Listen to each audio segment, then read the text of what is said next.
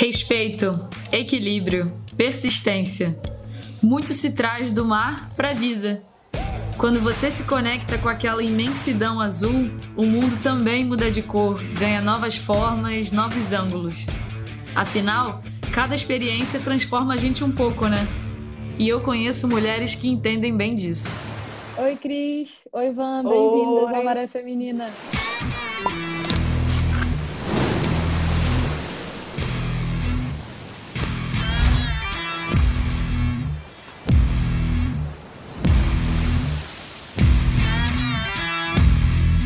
E hoje quem tá na roda da Maré Feminina são as idealizadoras da Longarina, Cris Bosso e Van Prando Bertelli. E aí, gente, tudo bem?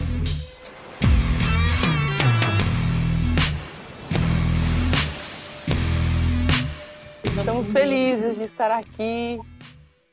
Somos Imagina, sua, sua fã. Eu sou sua fã. Ah, obrigada. Bom, eu quero começar o bate-papo com a seguinte pergunta: Quais lições que o mar ensinou para vocês que vocês levam para a vida? Vixe, muitas. Muitas, né? Pode, pode ir, vai lá. Observar, né? Antes de qualquer atitude, ser um observador, nunca deixar de remar, estar tá na presença. É, então, sempre observando a, a respiração, né? Se saiu do eixo, bateu um medo, traz para a presença, que o medo passa, traz para o corpo. Um, entrar pelo canal é mais rápido, só que você tem que estar atenta, porque senão você pode parar longe. A ciclicidade, né, que a gente percebe várias, as variações todas ali dentro, então a gente traz isso muito para a vida respeitando esses ciclos, assim, essas alternâncias. E ao mesmo tempo esse, esse ensinamento de que ele é maior que tudo, né? Mas ao mesmo tempo a gente também carrega ele dentro da gente, então é meio de uma dicotomia, né? Ele é gigantesco, mas a gente também traz ele aqui. Exato. E acho que para mim o maior ensinamento é me ensinar a ser presente. E às vezes eu entro na água com mil coisas na cabeça e quando eu não tô 100% presente ali naquele momento, na onda que eu tô surfando, é quando eu levo um caldo do nada, ou quando eu caio de cara na água, tipo, para acordar e falar: não, acorda, que agora você tem que estar tá aqui.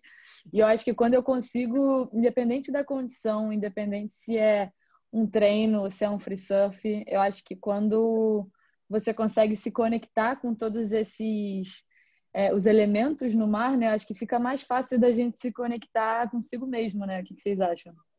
A gente fala, né, que tem, tem a bancada oceânica. Então, a, a, sem a bancada não teria oceano, né? Então, primeiro a gente precisa firmar as nossas pernas, né? Então, a gente traz muito essa questão de, de existir essa bancada dentro da gente. Sem o vento, né? Que eu acho que o vento ele traz muita ideia da comunicação, do, das ideias, do mundo das ideias e tal, a gente não tem as ondas, né? Porque as ondas são formadas, né, pelo vento e tal. E sem o sol também, o que seríamos sem o sol? Nada, né? O sol que traz vida. Então, achar realmente esse sol dentro da gente e é esse sol, né, que, que aquece e que traz toda essa, essa diferença. Então, o sol ele coloca as coisas em movimento. Então, o vento é, é, é vem porque um lugar está frio, o outro está quente, e aí a gente tem a movimentação que ativa o vento. Então, é bonito, né? Porque o oceano é a natureza que, que sempre está ali respeitando as, as leis universais, digamos assim, né? É muito interessante, porque nós seres humanos, a gente teme em não, não agir com as leis universais e a gente só dificulta a parada toda, né? E eu acho que, pelo menos para mim, é uma coisa que o surf é, é mágico é que, por mais que você se inspire numa pessoa para fazer uma manobra ou para entrar no mar ou para surfar de uma maneira parecida, eu acho que é muito difícil de duas pessoas surfarem da mesma maneira porque quando você sobe na prancha, quando cada um sobe na prancha, é uma maneira de cada um expressar a sua personalidade, né? E acaba que, independente da vertente que você siga no surf, se você é surfista de fim de semana, se você é competidor, eu acho que cada um coloca ali na água a sua essência, né? E o que, que vocês descobriram a, durante a, a, caminhada de vocês no surf? O que vocês descobriram sobre vocês mesmos? Essa lição acho que foi uma das primeiras, principalmente por conta dos ritmos. É, cada uma realmente tem, às vezes, um ritmo é, e, uma, e uma afinação. Então, essa questão do respeito dos ritmos alheios e próprios, né? Respeito pelo ritmo próprio, assim. Surfar para mim, assim, tem que ser extremamente prazeroso, quente, com ondas muito pequenas e num longboard muito grande. então, é, esse é o, o que eu sonho para minha vida, assim, o que eu quero realizar ainda e, e seguir. Então, isso me trouxe também muito da minha característica mesmo, como pessoa. É, de ter um ritmo, de precisar, de querer um pouco mais de digestão, de calma, de completamente a ver com, com o que eu percebo da minha personalidade. Então foi uma acolhida assim que aconteceu e perceber o estilo que mais me afinava, independente do nível que eu que eu surfe assim, ele me ajudou bastante. Nossa, o surf eu acho que ele começou mudando assim minha autoestima, né? Porque eu sempre fui apaixonada pelo surf desde pequenininha e a minha família não era uma família assim de, da praia, sabe? E aí quando eu fiz 18 anos, eu comprei a minha prancha. Eu falei: "Ah, agora vai, né?" E aí eu comecei, né, independência, trabalhava, tal, comecei a descer para a praia. E aí eu acho que quando você faz algo que você acha incrível, começa a mexer com a sua autoestima, né? Você fala, caraca, eu sou incrível também. Então eu acho que dá um, um up nesse sentido. E, e aí esse todo esse processo de conexão com a natureza, o estado de presença. Quando eu tive o meu filho, eu tive depressão pós-parto, né? E aí eu li aquele livro, O Poder do Agora. Porque eu estava em busca, né, de como sair dessa depressão, não queria tomar remédio e tal. E aí, quando eu li o, o Poder do Agora, que é justamente esse estado de presença, né? Fala do, do mindfulness. Eu olhei e falei, caramba, isso a gente tem no surf, né? Tipo, então eu sei o que é isso, sabe? E, e eu passei a praticar o surf no meu dia a dia, porque daí depois que você tem, tem filho, né? O surf já não. Antes era tipo uma prioridade para mim, sabe? Aí depois, quando eu tive meu filho, eu vim morar na praia, por causa do surf, então teve mais essa transformação, porque eu falava, não dá, tem que ficar perto do surf. Só que mesmo assim, né, quando você tem criança pequena, não tem como colocar o surf como prioridade, assim, né? E aí aparece várias outras coisas. E então eu resolvi aplicar o surf no meu dia a dia mesmo, de, de pegar e praticar o estado de presença de maneira intensificada sabe? De eu estar tá sentada e, e fazer assim, tá, tô sentada onde? Presta atenção na respiração, sente o bumbum sentado na cadeira, encostando na cadeira. Então eu era tipo a louca do mindfulness quando quando eu tive a depressão e me ajudou muito assim. E eu acho que se eu não tivesse tido aquilo no surf, né, antes, é, entender que durante um bom tempo da minha vida, eu fui completamente viciada no surf. Mas era porque eu fugia, né? Fugia de uma realidade, assim. Eu vivia aquela vida louca de São Paulo, assim, totalmente frenética, e o surf era minha minha válvula, né, de escape, assim. Então era realmente um vício, né?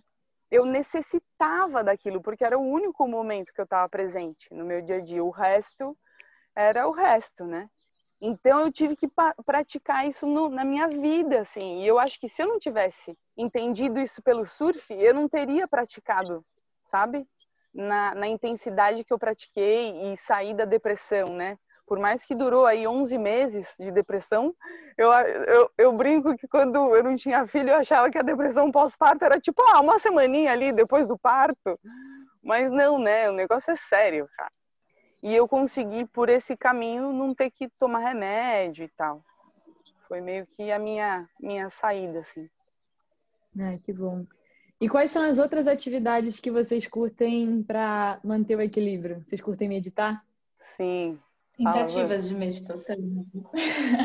a gente experimenta, né? Eu falo por mim, assim. É uma meditação com amorosidade, então não é aquela meditação tibetana, mas a gente entra na meditação, né, nesse estado de parar três minutinhos do dia e tentar, quando acorda, antes de dormir, durante a correria. A dança, dança. né? É muito forte. Caminhadas, andadas, sempre que possível. Também tá ali no meio. É... Leitura, né? Também entra muito. Mergulho adentro. Assim. Eu gosto bastante da, da meditação. Ah, exercício físico mesmo, assim, né? Dar uns, fazer uns treinos de funcional e tal, é correr. Isso tudo é bom para mim. E a dança. A dança. E vocês encaram o surf como uma, uma meditação também? Eu percebo bem a diferença, assim, né? Da, da meditação até tecnicamente, assim, falando, né, que o, o, surf ele é muito a questão do mindfulness mesmo, então a atenção plena, né? E já a meditação, né, se você faz é, uma meditação que entra no estado meditativo, né, a gente muda a frequência do nosso cérebro, né? Então a gente vai para uma onda cerebral teta, né, que a gente chama, e, e aí para entrar em contato com o subconsciente. Então, meditação é aquela, aquela cena de você ah, babando mesmo, né? O surf é mais essa atenção plena, que é tão bom quanto, né?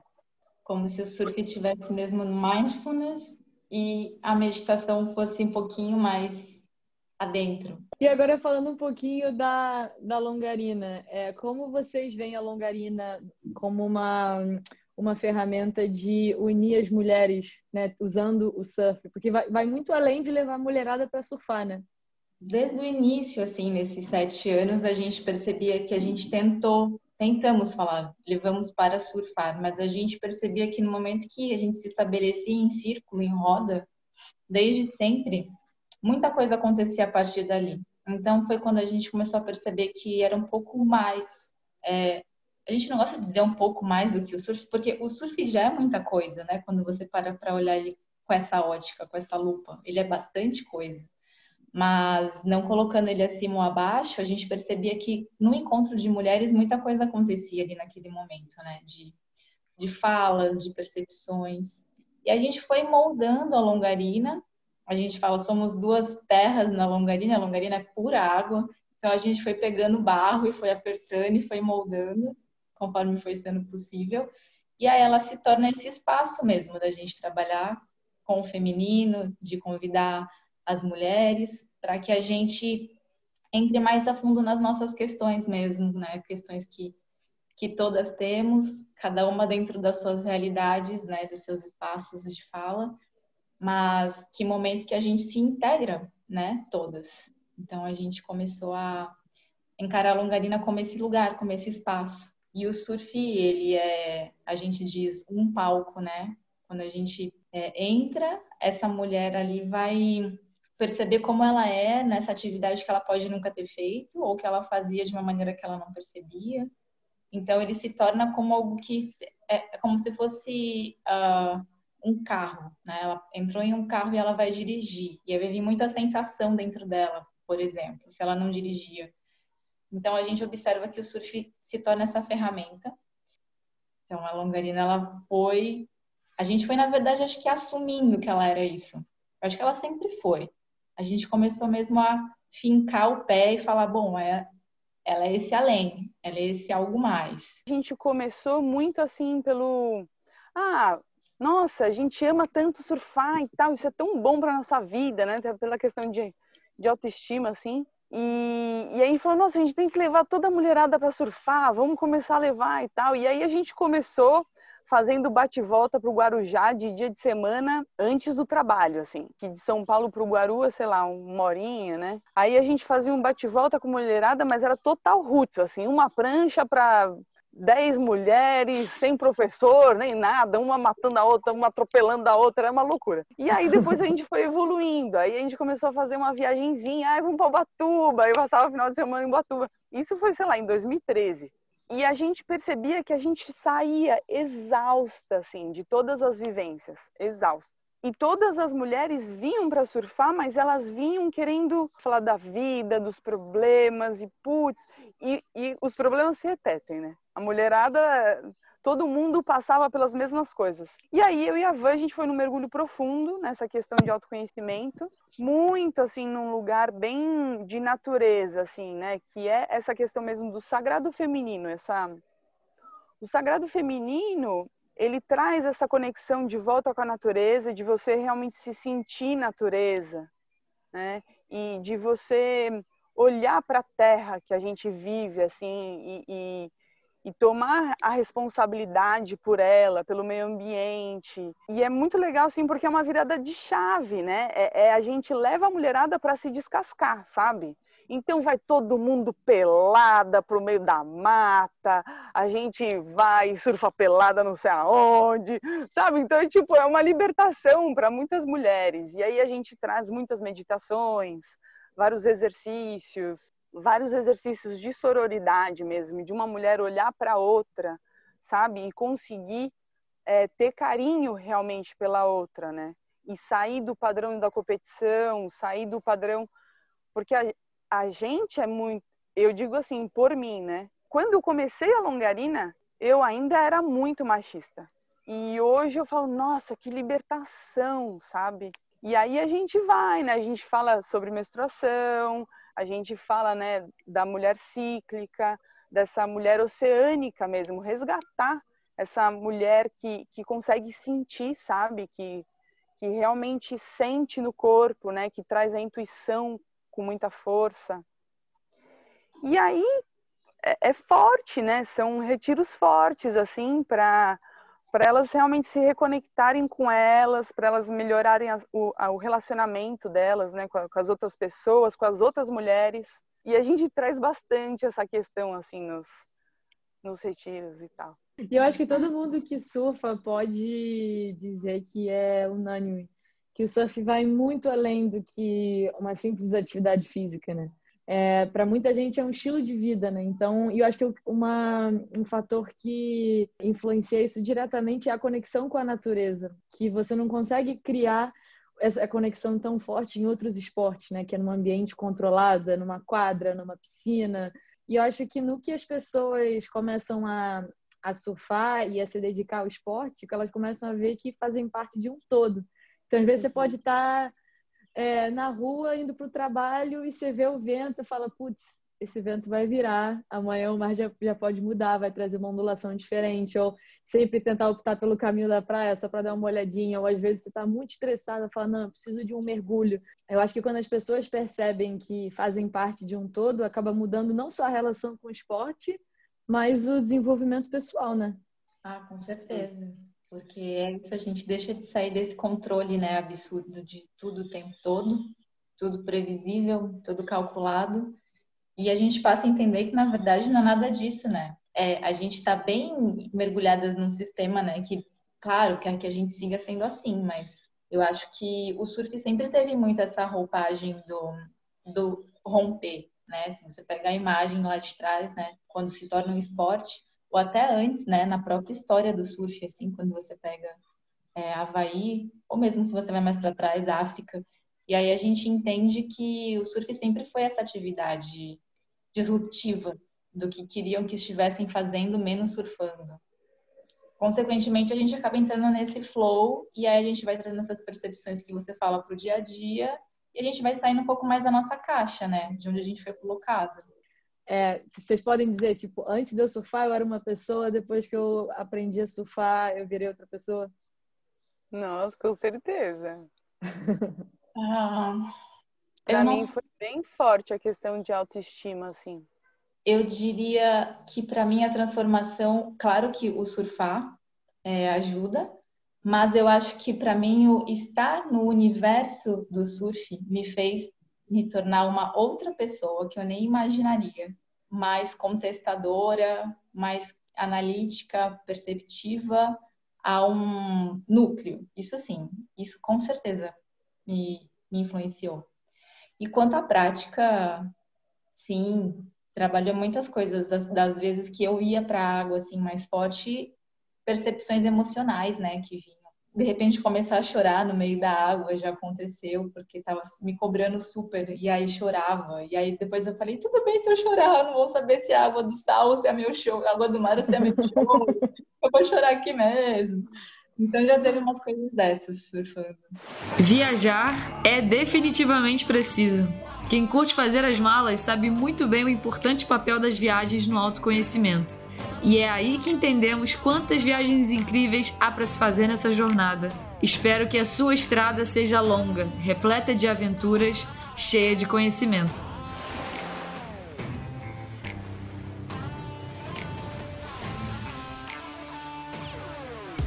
E eu acho que, pelo menos assim, o que eu tenho passado ultimamente é que desde pequena sempre fui super competidora, atleta e só pensando em campeonato, quero ganhar, ganhar tudo, tudo, tudo.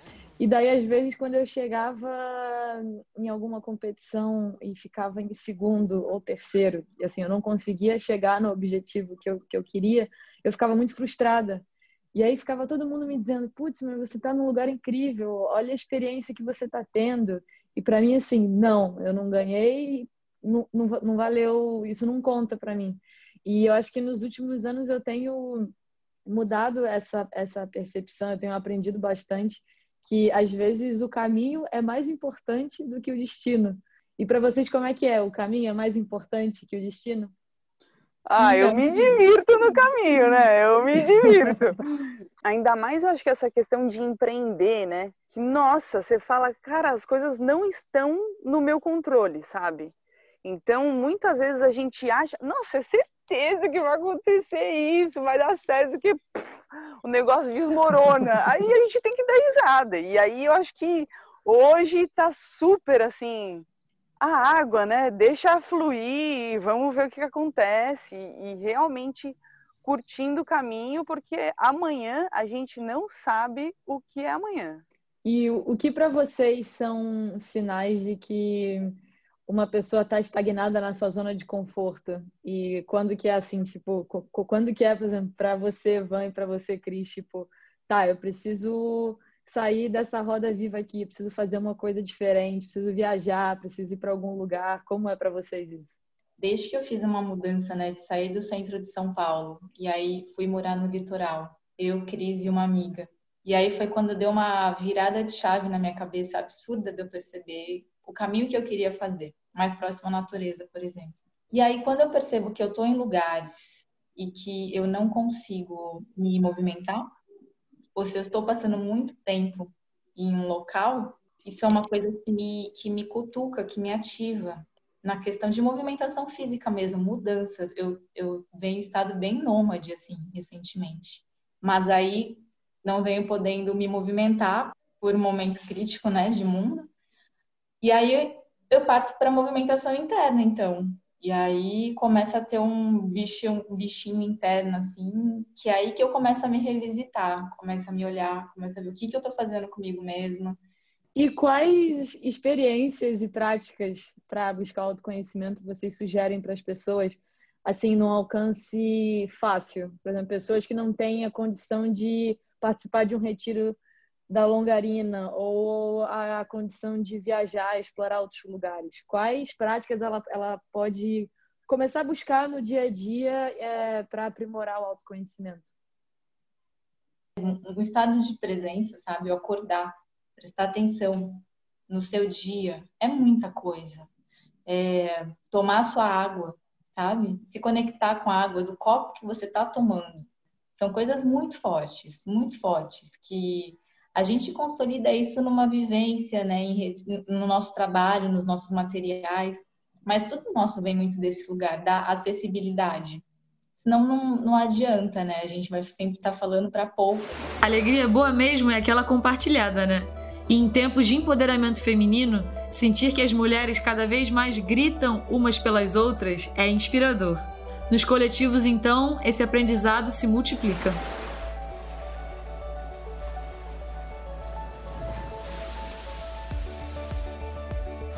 E Cris, como é para você juntar mulheres de idades, religiões, histórias de vida e de lugares diferentes nos encontros femininos da Longarina para sua evolução pessoal? Eu falo que na verdade elas vão lá para se autoconhecer, ah, trazendo as, as próprias curas e tal, mas eu falo que a que mais está ali em trabalho mesmo sou eu. eu e a Van, a gente aprende muito, né? É muito legal, assim, escutar as histórias delas e todo o processo que elas vivem ali, parece que a gente vive em dobro. Então, todo todo retiro que a gente faz, a gente coloca uma proposta diferente, né? E aí parece que o negócio já pega a gente em primeiro lugar, sabe? É, mesmo uma coisa energética, né? Espiritual. Só já, sabe? Mas é, parece que até assim, antes da semana, assim, antes de, de, começar o retiro, a gente já começa em processo, né? Eu e Ivan, e, e é bem forte, assim. Ivan, agora na, na quarentena tiveram que cessar os encontros presenciais da Longarina, né? Mas vocês vieram com a ideia do Mulher Oceânica, né? Como é que funciona? É, a gente não se aguentou, a gente e depois que você começa a entrar em contato com essa coisa do oceano, fica um pouco difícil limitar, sabe? E aí a gente sentiu assim de colocar esse trabalho mesmo para as mulheres é, como uma alternativa de, de dizer, olha, a gente vai seguir, a gente vai vai contornar aqui, vai pegar outra correnteza e vamos fazer isso aqui acontecer. E aí essa ideia foi compilar muito do que a gente já realizava nas vivências e poder é, comunicar essas práticas para as mulheres, organizando nesse curso online é, e ela pode acessar, né, de onde ela esteja. Então, foi uma maneira que a gente encontrou de seguir trabalhando, de seguir conversando com as mulheres nesse momento, principalmente. E vocês já dividiram experiências com muitas mulheres. Teve alguma que marcou muito vocês? Ah, na verdade, o que eu acho interessante assim é que a maioria das vivências elas são muito parecidas, sabe? são mulheres que estão buscando força para sair de relacionamentos abusivos, de, de ver também mulheres assim que vieram doentes, né, tanto psicologicamente como fisicamente, então mulheres que estavam em depressão e aí depois que passaram a vir com a gente, né, com a questão do surf, né, eu digo pelo surf mesmo, conseguirem sair da depressão, passarem a diminuir os remédios, outras mulheres que tinham problemas físicos e ali deu uma virada totalmente né, na chave assim de estilo de vida começou a praticar esporte começou tudo pela paixão pelo surf né? a ONU Mulheres e o Pacto Global criaram os princípios de empoderamento das mulheres de acordo com as Nações Unidas empoderar mulheres e promover a equidade de gênero em todas as atividades sociais e da economia são garantias para o efetivo fortalecimento das economias, o impulsionamento dos negócios, a melhoria da qualidade de vida de mulheres, homens e crianças e para o desenvolvimento sustentável. Anotou aí?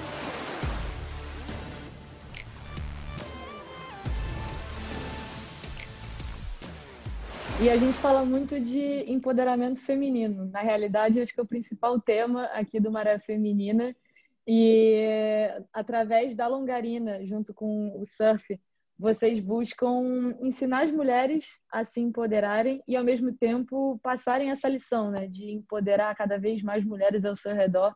E como vocês veem essa questão do empoderamento feminino através do surf, que é um esporte ainda machista? Hum, tem trabalho, né? Bastante trabalho. Não é fácil. É, bom, é, mas a gente percebe que nesses sete anos, né, Cris, muita coisa, né, quando a gente olhava ali para trás, muita coisa já se transformou. Da consciência mesmo dos caras também, em se abrirem, em perceberem seus comportamentos. É, a gente teve um, um colega uma vez que ele falou assim: vocês sabem que depois que eu comecei a acompanhar mais vocês, quando uma mulher passava remando, eu não olhava mais para a bunda dela. Aí eu falei, nossa, jura? Que ótimo! Que bom! Você tá olhando então é para o surf dela. E daí ele falou, é, eu falei, olha que interessante. Então a gente acha que essas dissoluções vão vindo daí, sabe? Dos homens indo percebendo o nosso ambiente, das mulheres indo se colocando nesse ambiente com mais firmeza, que elas podem também. É, esse equilíbrio e os caras também se abrindo mais para receber. Ah, agora a gente está com um projeto que chama Águas de Gaia, né?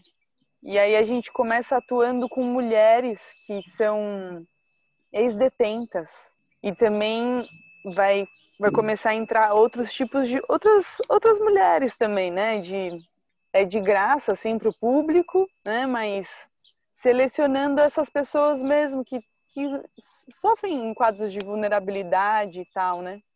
E aí esse é um outro grande processo assim para a gente entender, né? Todo esse mundo assim que é tão diferente do nosso. E eu acho que essa autoestima do surf que ele pode trazer, ele permite com que essas mulheres, por exemplo, compreendam que, que, que elas podem e que, e que elas não precisam estar em, em locais assim, que elas não precisam mais agradar os outros para se sentir bem, entende?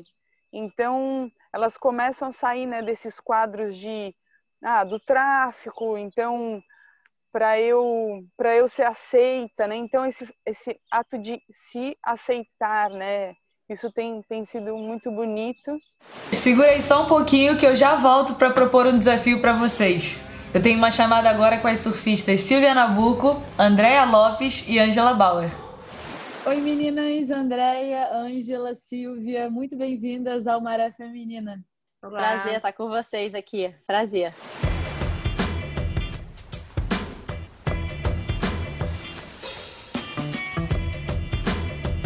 É muito legal participar desse programa que vai dar um incentivo para as mulheres no surf. Obrigada pelo convite. Uma honra Imagina. estar sendo entrevistada por você, Cloezinha.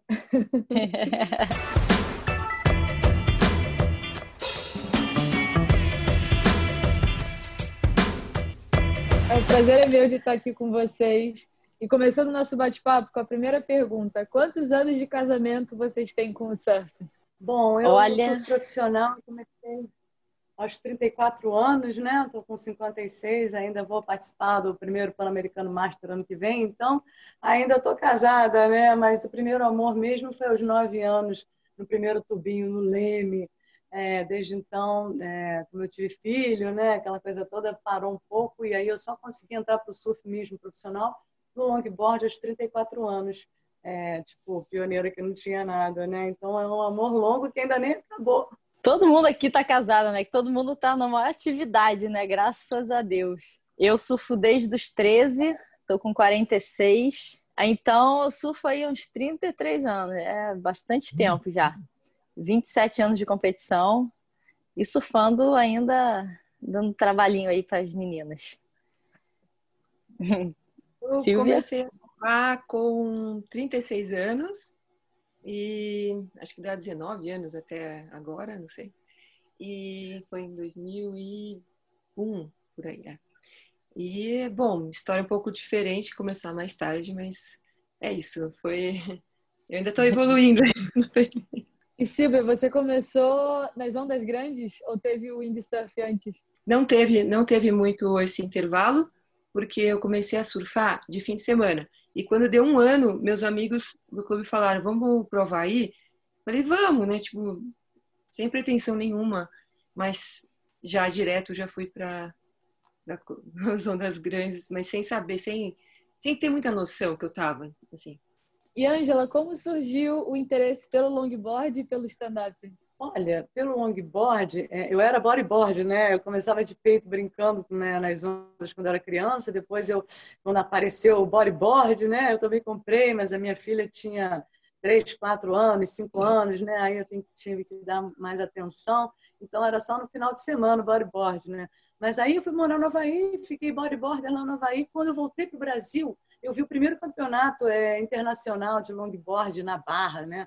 Aí eu, fiquei, eu vi a Cris Stockler, a Luísa Tavares, eu achei tão lindo, né? A mulherada assim, pé nas ondas. Eu, eu já tinha surfado lá no Havaí de fanboard, e aí eu me interessei muito, achei muito legal. Aí o Daniel Friedman, que estava fazendo esse campeonato, diretor técnico, aí ele é, é, a mulher me, me, apresentou a ele, ele fez a minha primeira prancha, eu comecei a treinar e com três meses teve o primeiro festival de longboard feminino, né? Lá na Costa Rica. Na época tinha uma feira de surf lá em São Paulo, que o Cloud Jones fazia, era o máximo. Aí a gente foi para lá, eu arrumei um montão de patrocínio. Com três meses pegando onda, eu fui, fui para Costa Rica competir lá, o Mundial. Era muito legal. Eram 75 mulheres né, é, competindo, eu fiquei em 25. Aí quando eu voltei para o Brasil, eu falei, nossa, eu dou para isso, eu quero ser surfista. larguei tudo que eu fazia, eu era iridologista, larguei tudo e me dediquei para o surf, né, para ser surfista profissional. Andréia, você é pioneira do surf profissional aqui no Brasil, quatro títulos brasileiros, primeira conquista de uma brasileira no circuito mundial. Fala um pouquinho para a gente da, da sua história no surf. Então, eu comecei a surfar com 13 anos. Eu era nadadora né, do Flamengo. Durante seis anos eu competi. Desde a minha infância, sempre gostei muito de competição. E aí, encasquetei com a natação, fui para o surf. E aí, com 14 anos, a gente tinha um circuito brasileiro muito forte no Brasil, no Rio de Janeiro, né, que era da Brasa, cheio de campeonato da Companhia Ciclone, patrocínio da Headley. Aí eu competi, fui tetracampeã brasileira amadora, que não existia também a profissional na categoria da pranchinha pequena, né, diferente da da Ângela, sempre o meu foi a pranchinha. Com 17 anos fui para o circuito mundial. É, abrindo as portas, né, quebrando os paradigmas de, da mulher surfista, Brasil. E aí competi no circuito mundial, venci uma etapa do mundial, fui a primeira brasileira a vencer uma etapa do mundial e acho que é a única brasileira a vencer uma etapa no mundial até hoje aqui no Brasil. É... E aí fui nisso, competindo também depois do circuito profissional, né, o Super Surf, durante 10 anos que eu fui também tetracampeã brasileira profissional e me aposentei em 2010. Então, assim, foram 27 anos competindo mesmo, assim, vivendo da competição, escolhi isso para minha vida também. É... E até hoje, né, eu vivo do surf, né, mas com outras ações agora, com outras atividades. E quando você entrou no circuito mundial com 17 anos, quem eram as tops da época? Em quem você mais se inspirava? Então, é eu, eu viajava muito com o Teco e com o Fabinho, né? E era a única brasileira ali no, no ranking e sempre me espelhava muito na Lisa Anderson. A Lisa era, é, tipo, a nossa referência de tudo. Uh, e ela trazia muito assim, tipo board short, sabe? Short curtinho para as mulheres. Eu olhava elas usando e trazia essa ideia para o Brasil. Ia lá na Headley, olha o que, que as meninas estão usando, board short. Aí o pessoal replicava aqui mas de surf referência, olha, nem a Lane. A Lane foi sete vezes campeã mundial, mas ela, para mim, assim, ninguém era melhor do que a Lisa Anderson, assim. E eu, para mim, era ganhar dela sempre, sabe? Queria ganhar dela de qualquer maneira. Boa. E Silvia, o que, que você acha que o surf tem tão de especial que fez você se apaixonar pelo esporte e estar tá nele até hoje? Então, eu vinha de uma temporada super pesada, com muita pressão do triatlo. E aí eu alugava a casa com umas amigas na Praia da Baleia. E uma amiga falou para mim: "Ah, eu tenho uma prancha, vai lá, sei lá, o meu o namorado tinha dado". Eu entrei no mar, assim, parecia que eu que nada mais existia, era tipo uma terapia, era tá sozinha, ninguém e, e, tipo você recarregar as energias, né, as, as negativas por positivas, tipo uma bateria assim carregando, assim. Ah, era muito gostoso, lúdico, né? Então eu foi isso que me fez apaixonar. E, meu, e minha paixão pelo oceano é desde criança já, né?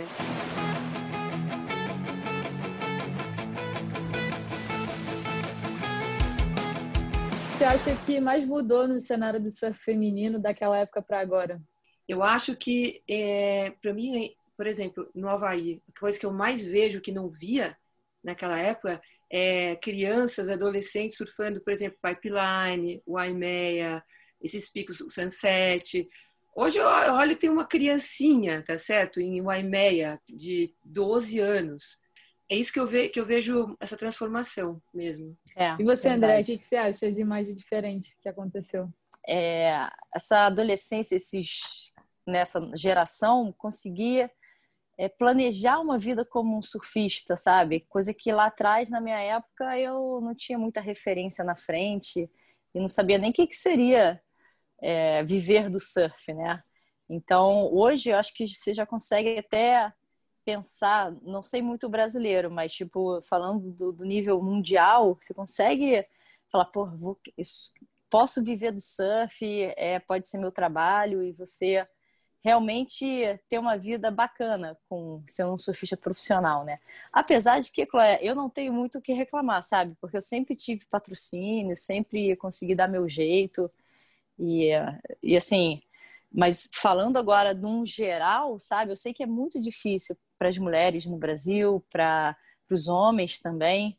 Então, assim, pô, é, que isso fosse a nossa reflexão também para cá, né, para o nosso país, que é cheio de talento, só que às vezes você esbarra ali no primeiro obstáculo e, cara, é difícil, né? E, Ângela, quando você começou, você imaginou que o surf feminino ia chegar onde está hoje? Tipo, a Maia quebrando o recorde da maior onda surfada entre homens e mulheres, e menininhas de 13 anos completando uns aéreos bizarros em piscina de onda. Você, você, você acreditava que o surf feminino ia chegar onde está hoje? Chloé, sua linda, eu acreditava, assim, porque a brasileira, principalmente, é top. Principalmente você. Acreditei muito em você e eu acredito e acreditei que você seria a campeã mundial e ia representar nosso país muito bem. Nunca vamos esquecer de você surfando com 12, 13 anos, sabe?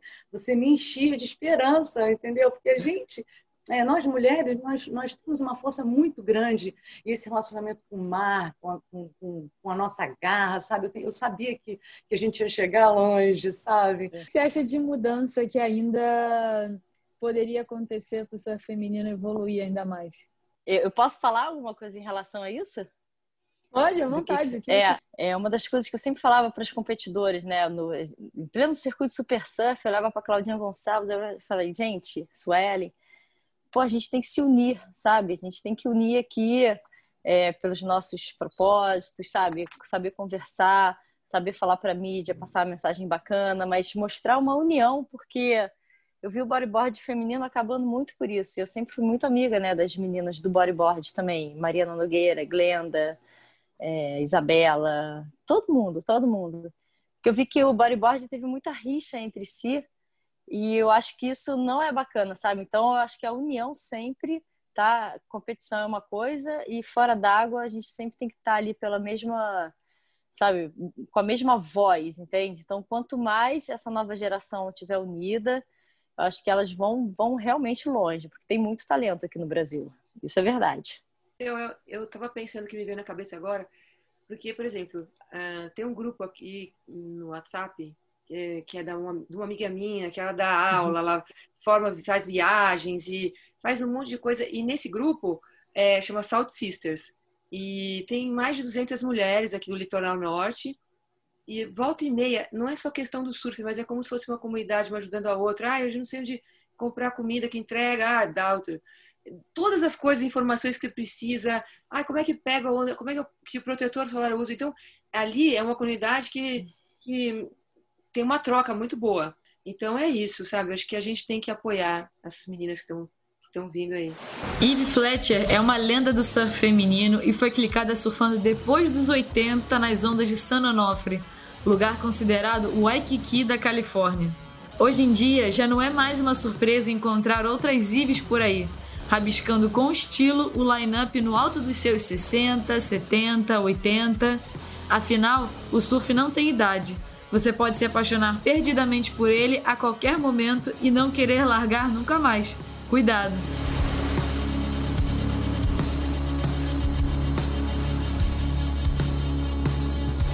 Boa. E vocês Vai. acham que o surf tem idade para começar? Eu acho que não, né? Pelo meu caso, não. é bom quando você não pensa muito nisso, sabe? É. Tipo assim, pensei, ah, eu tô velha para começar. Não, pensei em me divertir. Se a pessoa fica no mental, é, é. ruim, porque então atrapalha. Ela tem que fazer de coração, não tem idade. Então eu tenho muitas pessoas que vêm falar que se inspiraram em mim, porque eu comecei a surfar tarde, falar, ah, eu ainda tenho tempo, não sei o quê, porque acho que é uma crença limitante esse negócio, como várias outras, né? E a gente está num momento que se fala muito sobre o empoderamento feminino e a mulher conquistando cada vez mais espaço em diversas áreas. Silvia, o surf é um esporte dominado pelos homens, né? Então, como você vê o surf feminino ganhando força dentro de um esporte machista e ganhando cada vez mais voz e poder dentro d'água? Ah, eu vejo que igual fora d'água, sabe? Tudo meio que acontece numa, no mesmo fluxo, entendeu? Assim, e sempre vai ter gente que é que se fica, fica recal... homens que ficam mais recalcados, outros que apoiam e outros são neutros, sabe? Essas, essa, esse, esses três categorias. Né? Então, é, é, que eu vejo, eu vejo as próprias mulheres, entendeu? Se impondo e aí dá o passo para frente. Às vezes tem chiação de alguma coisa, depois acostuma, vai acostumando, sabe? A, ter, a ganhar esse espaço. E a gente tem que continuar fazendo essa força, porque naturalmente a gente vai, a gente continua e eles também aceitam, entendeu? Uma hora aceitam. E é, é, é meio que é meio simples, eu acho, na minha opinião.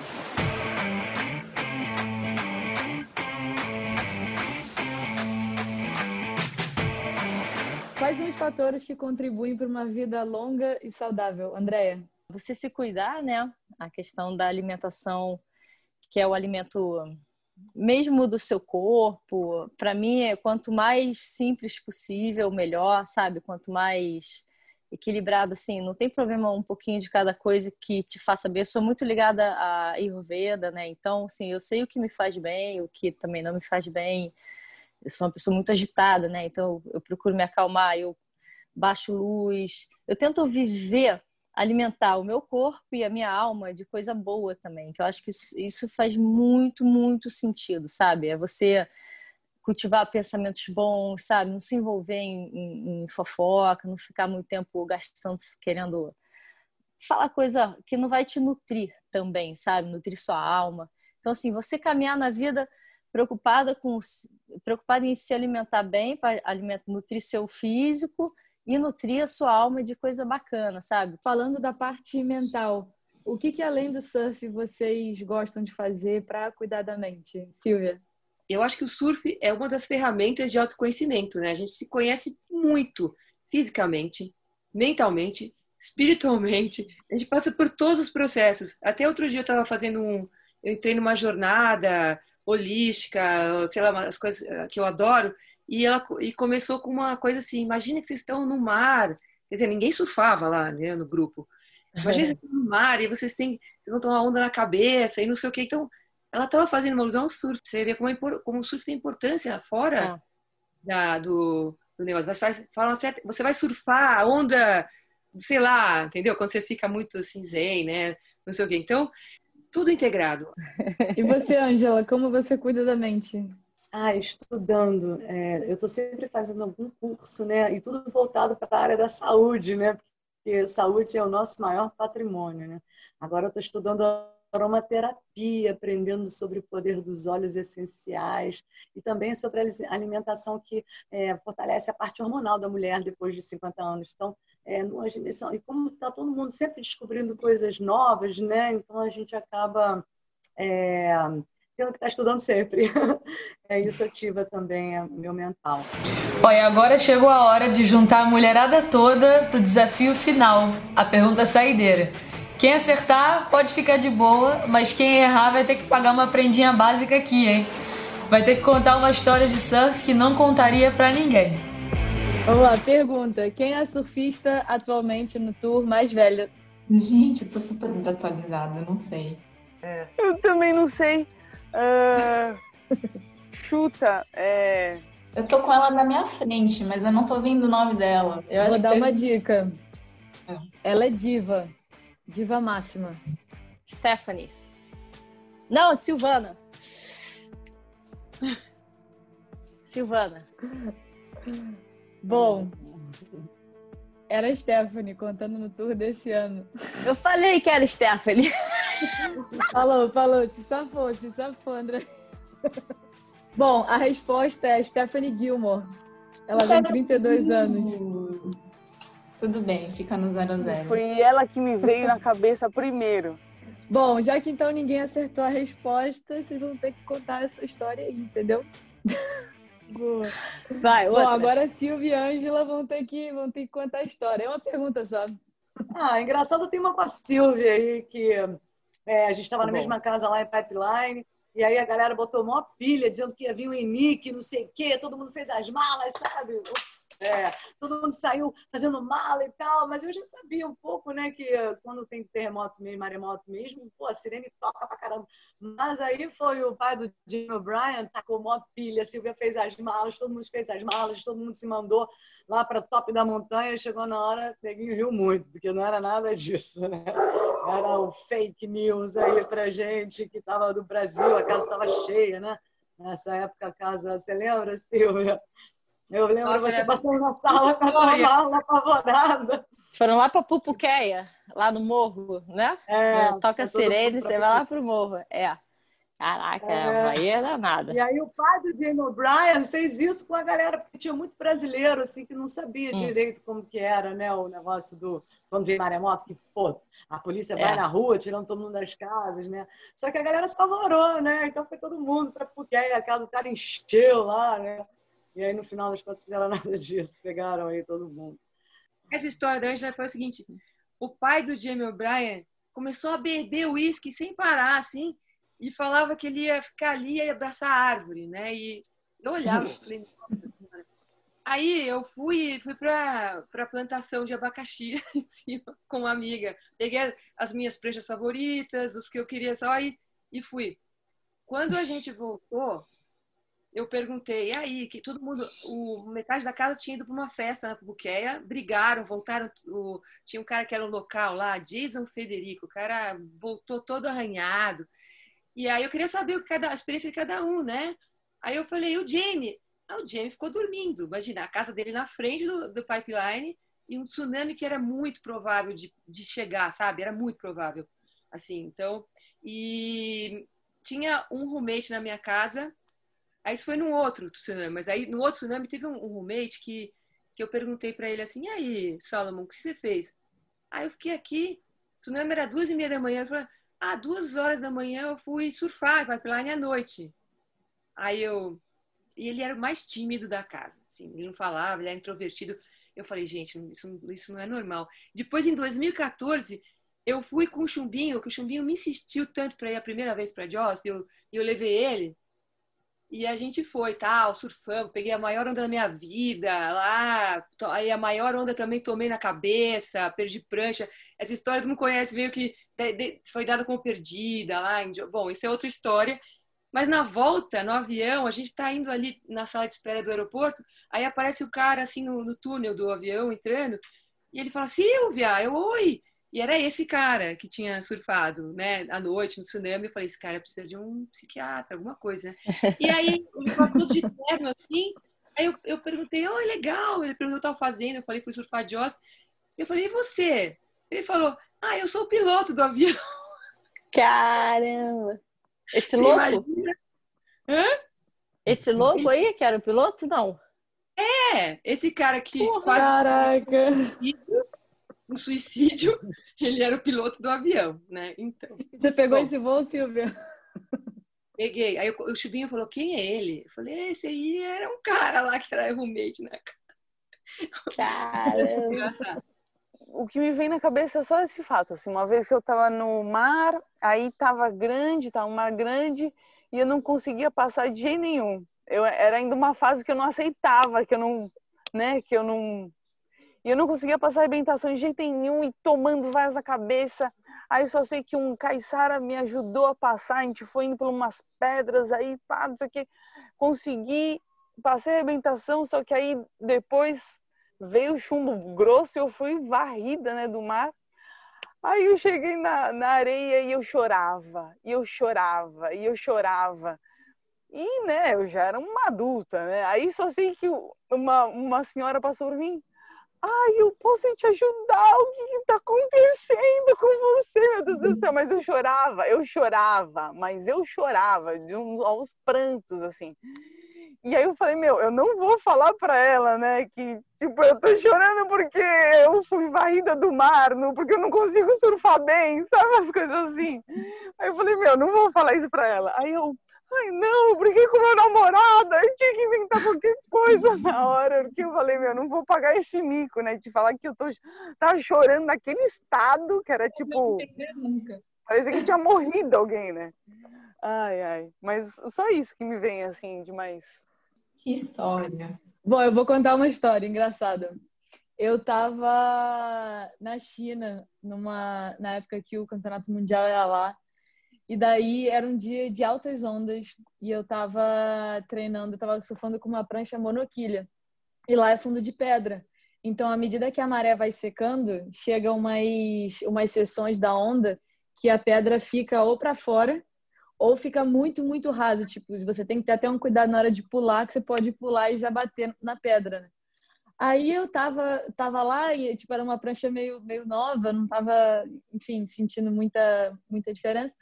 Aí eu fui, peguei uma onda e eu senti alguma coisa estranha, assim, na onda, mas fui. Terminei a onda na, na, quase na areia, né? E voltei e fiquei surfando, assim, tipo, peguei mais algumas ondas. E daí, quando eu saí da água, eu saí aí tinha, tipo, vários fotógrafos assim, falei, ah, eles devem estar tá fotografando eu saindo com a prancha, né? Aí eu, assim, achando que eu tava arrasando. Cara, e aí começaram a apontar para mim e rir. Quando eu olhei, nessa onda que eu senti o tranco, a minha quilha bateu na pedra. E a quilha não só quebrou, como quebrou o parafusinho, então a quilha tava para fora da caixa de quilha. Então tava tipo só um pedaço de quilha assim para fora e todo mundo apontando, rindo, tirando foto, tipo, caraca, essa menina com metade da quilha. E, e eu nem senti, não sei como eu não senti isso na água. Quando eu olhei, eu falei, gente, há quanto tempo que eu tô com essa quilha assim? Caraca! Não. Detalhe, a quilha nem era minha, eu tive que consertar, deu um maior rolo para devolver a quilha para a pessoa tipo inteira e não contar essa história. Caramba. Mas a gente fez uma viagem uma vez para Costa Rica com as mulheres e a gente fez junto na época com a Suna Raíza. E aí a gente estava dentro do mar, as mulheres, e ela só falou assim para mim: Van, é, tira as meninas de dentro d'água, na maior suavidade, assim. Aí eu assim, mas por quê? Tá uma vibe, tá todo mundo se divertindo horrores aqui, por que, que a gente vai sair da água? Ela, tem, a gente estava numa praia da Costa Rica que é Tamarindo. E tem muito tem um rio que desemboca, então tem muito crocodilo que acaba caindo, né, na água. Eita. E aí ela falou assim: "Porque tem numa calma, porque tem um crocodilo passando ali perto e eu vi ele com a cabeça para fora". E aí eu recebi aquilo assim como segura essa, porque se você falar isso para seus 10 mulheres aqui na água. Agora a gente vai se afogar em conjunto, não vai dar. E aí eu só fui assim, gente, vamos para fora, vamos sair. E elas ninguém entendendo. Imagina, eu vou para fora, eu vou pegar minha última, não vou sair daqui nem que você me pague hoje, tá uma delícia. E foi um maior convencimento, uma a uma, assim, para elas saírem da água. E aí chegando na areia a gente explicou que tinha um crocodilo próximo e por isso que a gente tirou todo mundo da água. Mas, e no final, elas cascaram bicos, se sentiram as maiores corajosas de terem surfado com crocodilo. É, na hora, nem um pouco engraçado, mas depois acabou que ficou todo mundo tirando onda. Bom, mas o nosso papo chegou ao fim e eu queria agradecer a presença de todas vocês aqui no Maré Feminina e compartilhar um pouco da experiência incrível de vocês no esporte. Então, Ângela, Silvia e Andréia, muito obrigada e a gente se vê na água. Obrigada. É, obrigada a você, Claudinha. Obrigada, uma honra. Máximo. Obrigada, meninas. Ah, graças, obrigada a vocês pelo convite, adoramos. Parabéns, Silvia, também. Parabéns, Ângela. Obrigada. Obrigada, legal falar com vocês, saber de vocês. Poxa, muito legal mesmo. Parabéns, vocês também são muito guerreiros, representam muito bem no surf feminino brasileiro e mundial. Uma honra estar aqui com vocês. Adorei Obrigada. o papo também, É. adorei o papo. E é, tive muitas ideias através desse bate-papo também. Muito legal. Muito, muito legal. Ai, que bom. Gratidão. Legal. Bacana. Valeu. Parabéns, hein? Bom, gente, esse foi o último episódio da série Maré Feminina por aqui, infelizmente. Foi uma honra receber tantas mulheres poderosas por aqui para trocar ideias sobre o universo incrível que é o surf feminino e entender melhor desse mundo que a gente vive, surfa e respira todos os dias. Então, se você gostou da nossa série, curte, comenta e compartilha no YouTube e no Spotify do canal Off. Valeu, galera. Vejo vocês na água. Então, você podia juntar ali muitos anos de surf. E a mensagem foi sempre a mesma. que, pô, não perder a essência, sabe? Se você quer virar uma competidora, não deixar aquela coisa de fama e